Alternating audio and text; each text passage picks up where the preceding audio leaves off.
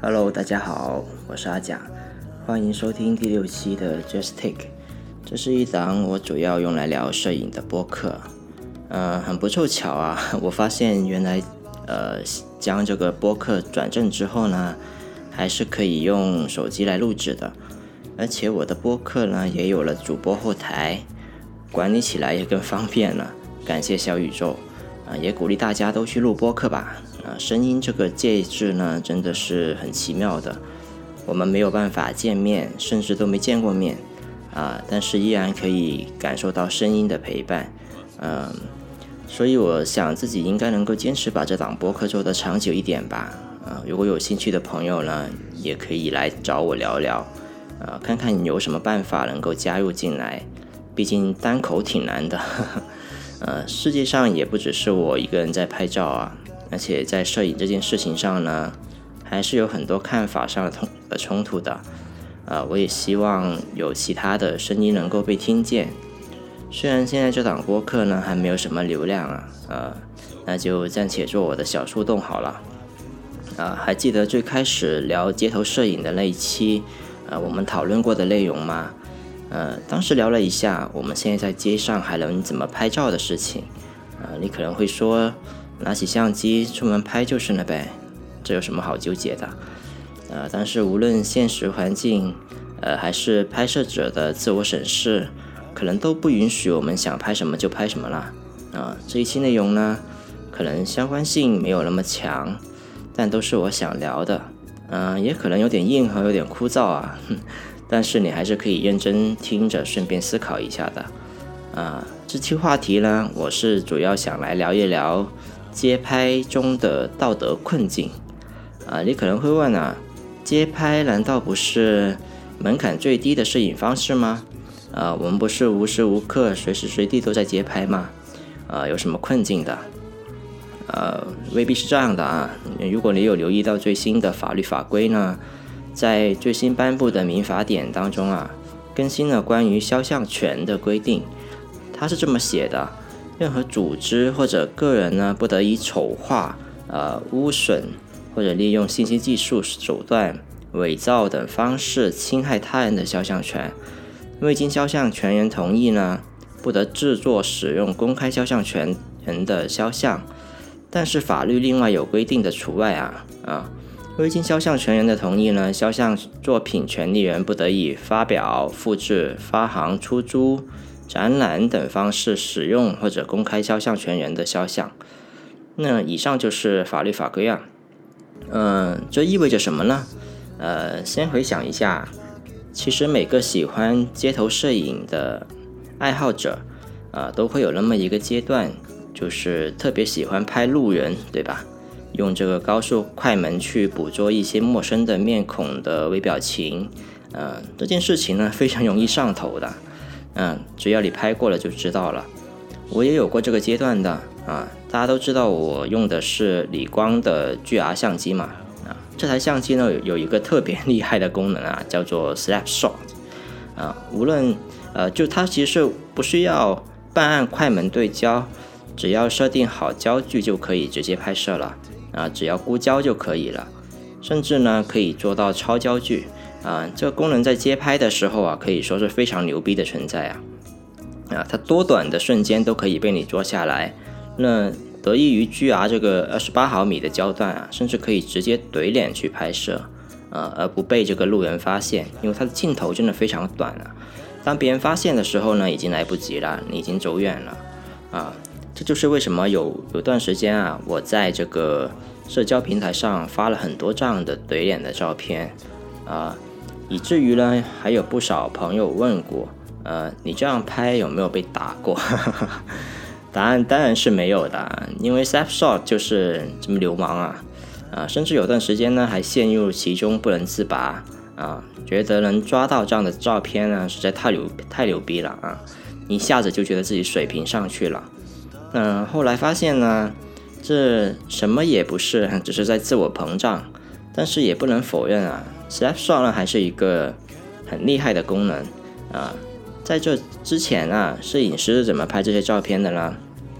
呃，这里可以推荐大家去搜一下一个呃马格兰摄影师的名字，叫做布鲁斯吉尔登 （Bruce Gilden） 啊，一个在纽约拿着胶片相机和闪光灯直接怼脸拍人的老头啊啊。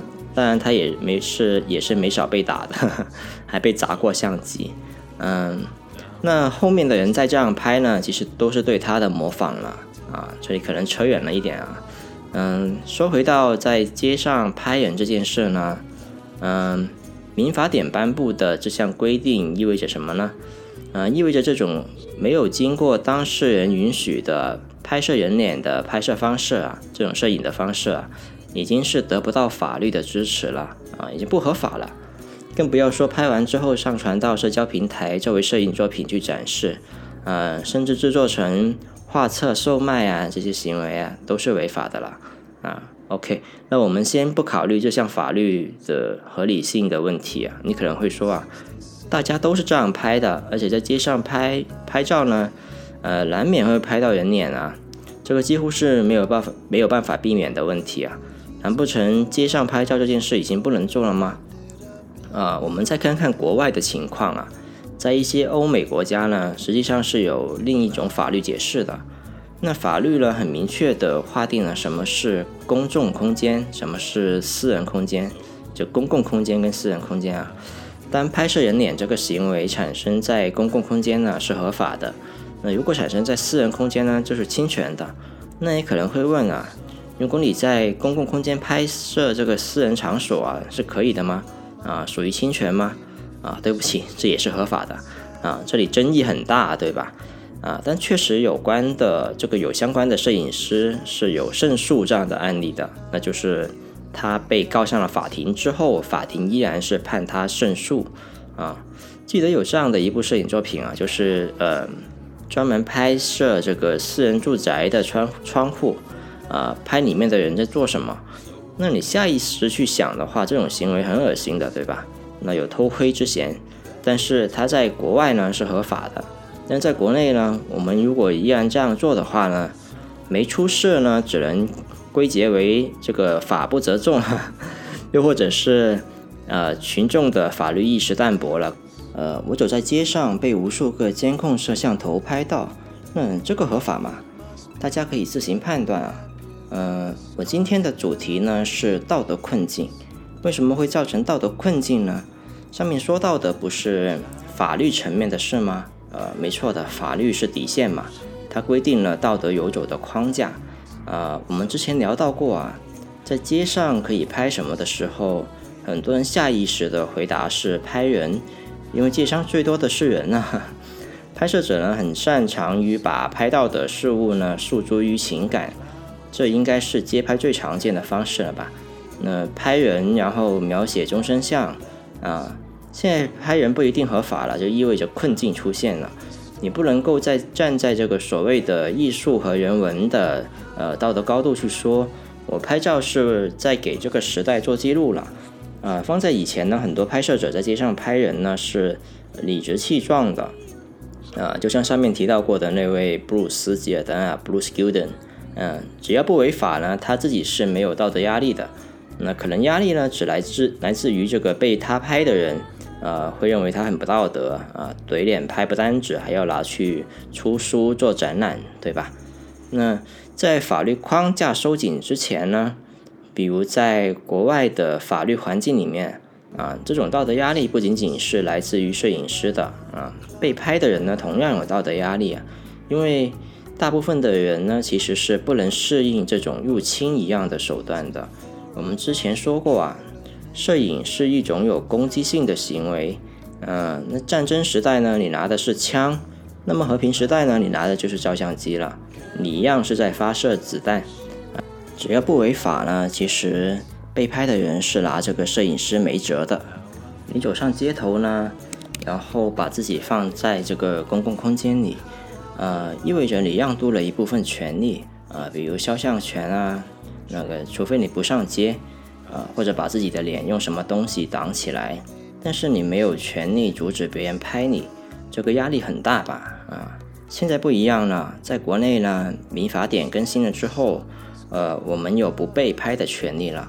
你的肖像呢，只能被一些公器使用，啊，除非对方是一个做新闻的摄影记者，啊，那他得有这个记者证，啊，否则呢，对方，呃，如果要拍你，啊，使用你的肖像权，啊，使用你的肖像，哪怕是发在社交平台，都是要提前告知你的，啊，并且呢，需要签署这个肖像权使用协议。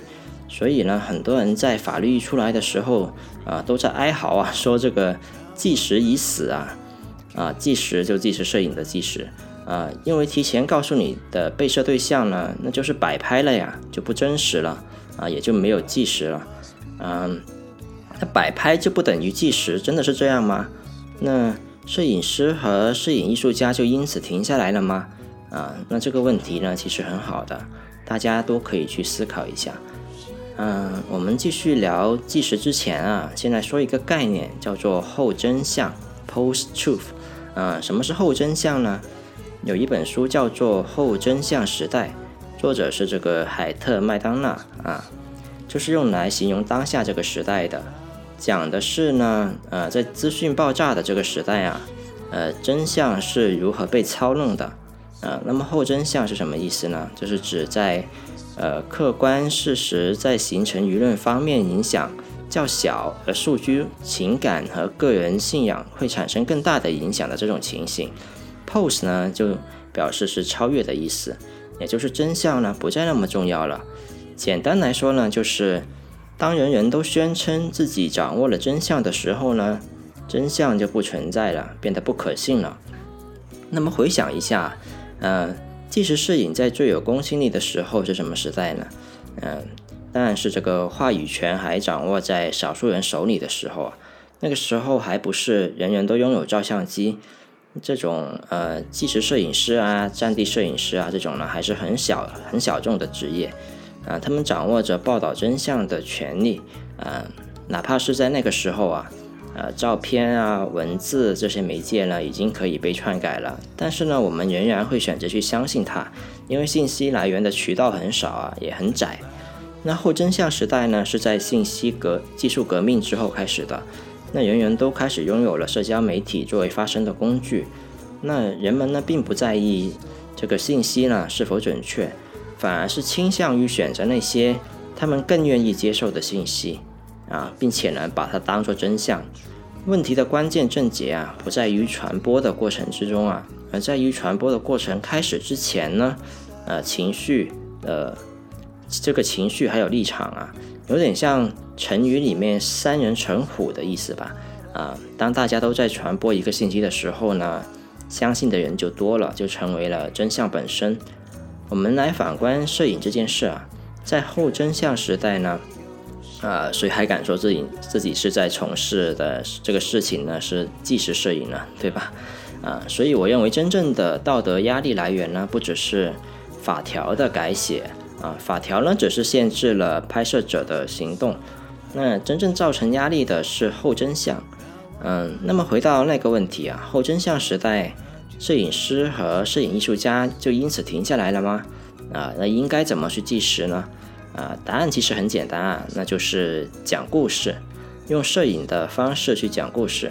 那故事是假的，但是摄影呢就保留了一定程度的真实性。那至于你要不要相信呢？其实已经不重要了，因为真相呢已经不存在了。摄影是最后的这个负隅顽抗啊，啊，那构筑起庞大的真相的手段呢已经不存在了之后呢，哪怕全世界每个人都有一个摄像头，每一个摄像头都对准一个事实，它仍然不足以是客观的。那只是每个人都在用自己的摄像头讲自己的故事，啊，描述他自己看到的发生的事情。啊，这里插一句啊，就假如你真的想知道真相，那应该怎么做呢？其实还有一本书呢，叫做书名叫做《真相》，那提出以下六步去识别真相啊。第一步就是我碰到的是什么内容？第二步，呃，是信息完整吗？那假如不完整，缺少的是什么？第三步是信源是谁是什么？信源是什么？我为什么要相信他们？第四步是提供了什么证据？是怎样检验或者核实的？第五步是其他的可能性的解释或者理解是什么？第六步是我有必要知道这些信息吗？啊，非常麻烦，对吧？如果你想追究真相，那可以从这六步去呃挖一下到底什么是真相。那你可以想象啊，其实当下大部分人呢是不会这样子去做的，而且这个信源啊也各种来源不明，有各种各样的信源，很多人拿到的已经是第三手、第四手的信息了，然后经过经过这个人为的再一步去呃篡改啊、改编啊，这个信息已经变得完全不可信了，所以呢，呃就完全构筑起了目前的这个后真相的时代。好，呃回来那。摄影师是怎么做的呢？嗯，摄影师的做法是以小见大啊，把这个镜头呢对准个体，然后把剩下的啊对整体的认知呢这个交还给观众。你比比如说啊，我想拍摄这个阿根廷大草原上的人文情况啊，放在以前呢，社会学家会去做这个田野调查，采集大量的社会样本，然后就可以得出个大概结论，啊。在后真相时代呢，这样做的意义啊，其实是已经被削弱了的啊。于是承担起纪实任务的这个呃纪实摄影师呢，就干脆把镜头对准更小的个体。那回到前面的话题啊，既然我们说这个计时已死啊，那就摆拍吧，对吧？既然没有计时了，不能够第一时间抓到了，那我们只能去干预它。那干预它呢，就是摆拍喽啊。所以这里给大家推荐一套作品啊。之前也在这个极客和极士多推荐过，名字叫做《吉尔和贝琳达历险记》，来自马格兰摄影师亚历山德拉桑吉内蒂。啊，他拍摄了阿根廷大草原上面的一个农场里的一对表姐妹，吉尔和贝琳达呢从小在一起长大，这两个姐妹啊一起在农场上面呢度过了他们的童年。然后摄影师呢，本来在做的是一个农场的项目，本来是拍农场的，对吧？但是这这对九岁的姐妹呢，经常在农场里面，呃，给这些动物去捣乱啊，各种玩啊什么的。于是呢，摄影师就突发奇想了，就想把这两个人的童年啊，到长大成人的这个过程记录下来。那摄影师发现啊，这种乏味单调的农场生活呢，会使得两个孩子。啊，都很渴望被关注到，于是他就经常跟两个孩子一起玩。啊，这两孩子呢，天生又有表演欲，于是呢，摄影师就经常让他们做一些角色扮演的小游戏，啊，然后把这一幕幕呢用胶卷定格下来。啊，通过对这对姐妹的童年记录呢，这样一个小小的窗口啊，那它其实就展示了在这一大片大草原上面呢一个。这个小小的农场里面啊，那个社会一整个社会氛围是如何去塑造人的啊？这就是以小见大的纪实力量了。那整套作品呢，时间跨度长达二十年了啊，它其实是对时间啊、命运和生活的这种长久的凝视。那聊到这里呢，好像有点跑题了。那回到街拍这个话题上面啊，如果街头摄影也是一种纪实的话呢？那当下，在当下法条的约束和后真相时代呢，街头快照的意义已经越来越少了啊，已经越来越小了啊。其实大家也可以明显感知到啊，随着这个呃记录媒介的进步呢，早几年还是图片时代，现在已经是视频时代了。图片的力量呢，已经慢慢式微了啊。从创作者的角度来说呢，只能去寻找更适合当下的记录方式。啊，对吧？当然，你也可以认为固守着一些东西在自我感动也是可以的，对吧？啊，我重新去想啊，以前拍的那些照片的意义到底是什么呢？啊，我发现其实呃没记录下来什么东西啊，他们也没有传播到很远的地方去，嗯，大部分呢最后都变成了电子垃圾啊。那如果他们真的很好了，他们应该在呃这个展览上面，在摄影书上，在美术馆里面，对吧？那如果社交平台是一个试验场的话，那这些图片比口香糖还要糟还要糟糕啊！口香糖呢，最至少还可以嚼两嚼，对吧？那大多数的街头快照呢，连被咀嚼的这个意义都没有啊，食之无味，哎，真的是。嗯，最后想说什么呢？啊，其实这期这期也没说出什么，反而是有点觉得可惜的，因为我是从图片时代过来的人，自己呢也是那样拍照片的，然后眼看着他们死去，啊，我对图片的未来是很悲观的，啊，未来呢可能不需要照片了。好了，今天就先说到这里，如果你听完呢，记得给我留言哦，也欢迎大家分享我的播客，呃，下期再见。